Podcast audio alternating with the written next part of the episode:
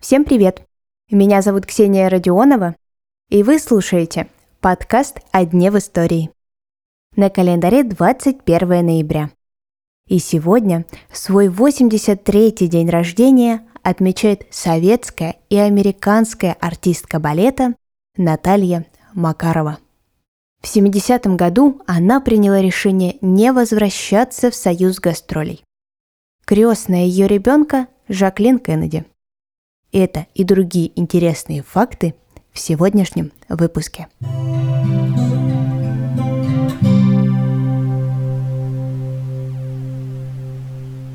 Наталья Романовна родилась за несколько месяцев до войны. Своего родного отца она так ни разу и не увидела. Военные годы провела у бабушки в деревне под Ярославлем.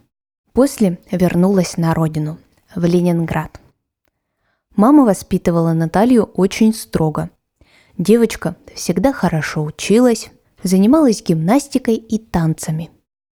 В одном из интервью Макарова рассказывала, что часто в ее жизни все складывается удачно. Шла 13-летняя Наталья рядом со зданием Ленинградского хореографического училища. И увидела объявление. Набираются девочки 12 и 13 лет. Обычно туда поступали восьмилетние танцоры, и Наталья поняла – нужно использовать свой шанс.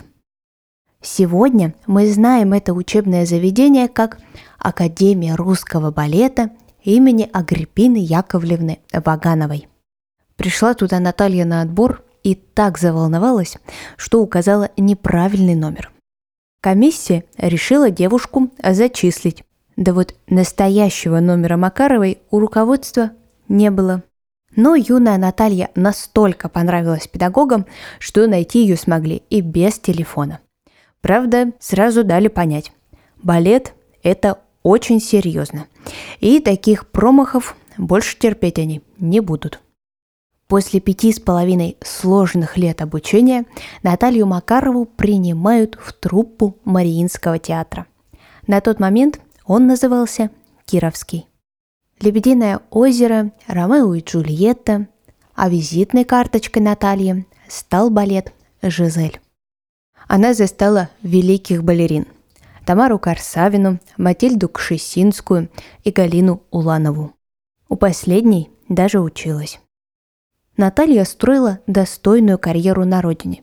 И ее, как человека ответственного, могли даже отправить на зарубежные гастроли.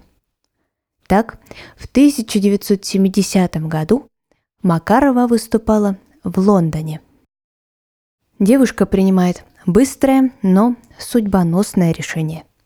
Наталья Макарова решила не возвращаться в Советский Союз.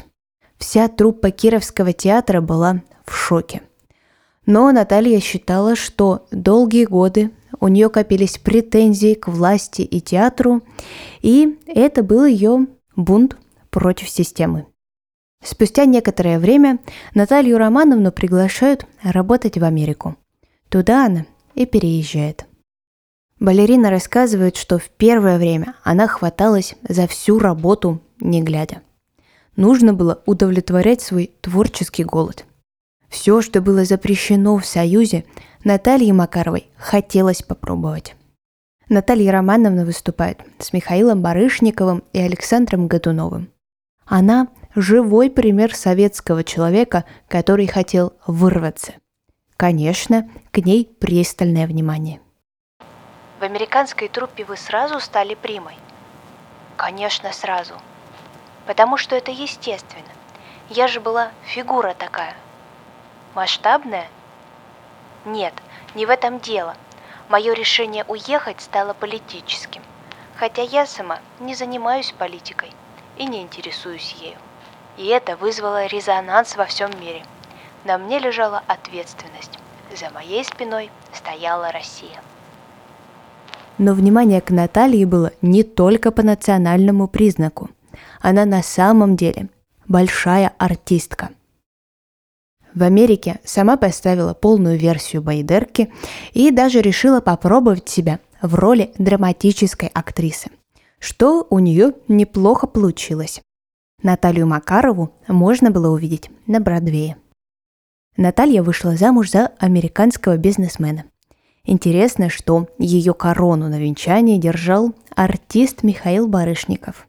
У Натальи появился сын, и его крестная мать, бывшая первая леди США Жаклин Кеннеди. Макарова стала одной из первых артистов, уехавших из Союза, которых пригласили выступить там.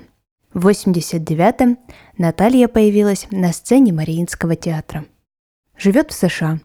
В 2012 году из рук президента Барака Обамы ей была вручена премия Центра Кеннеди. В своем телеграм-канале сегодня я оставлю ссылку на танец Натальи Макаровой. Не забывайте подписываться. Ссылка, как всегда, есть в описании к эпизоду. А на сегодня это все. Желаю вам хорошего дня и услышимся совсем скоро.